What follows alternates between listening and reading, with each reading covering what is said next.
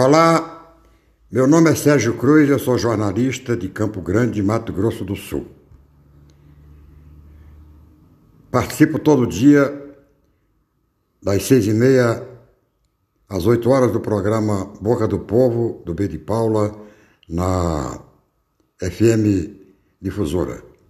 E do programa Sérgio Cruz, na viamorena.com, diariamente de segunda a sexta, das oito às nove horas da manhã. Hoje eu vou falar sobre esse pessoal que está querendo escolher o, o imunizante, escolher a marca da vacina.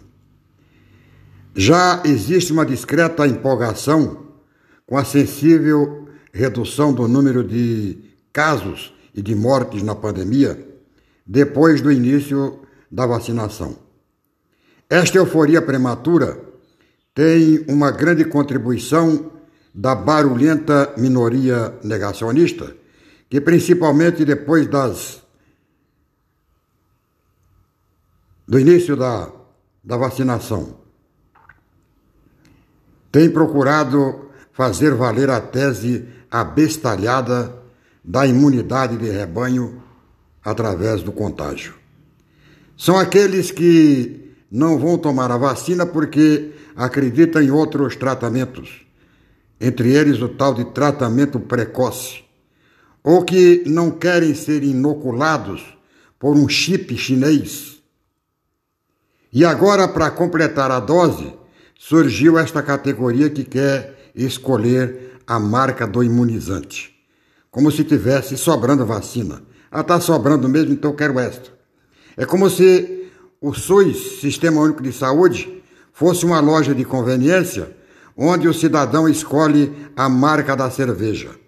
É como entrar no ônibus lotado e escolher a janela. E tem entidade como a OAB de Mato Grosso do Sul que defende esse tipo de comportamento egoísta, esse tipo arrevezado de direito de escolher quando por falta do imunizante Todos entram na fila e aguardam sua vez, sem nenhuma exigência descabida e muita solidariedade concedida. Se todos têm o mesmo direito, todos devem ter também o mesmo tratamento. Como dizia Dona Emília, o meu direito termina onde começa o seu direito.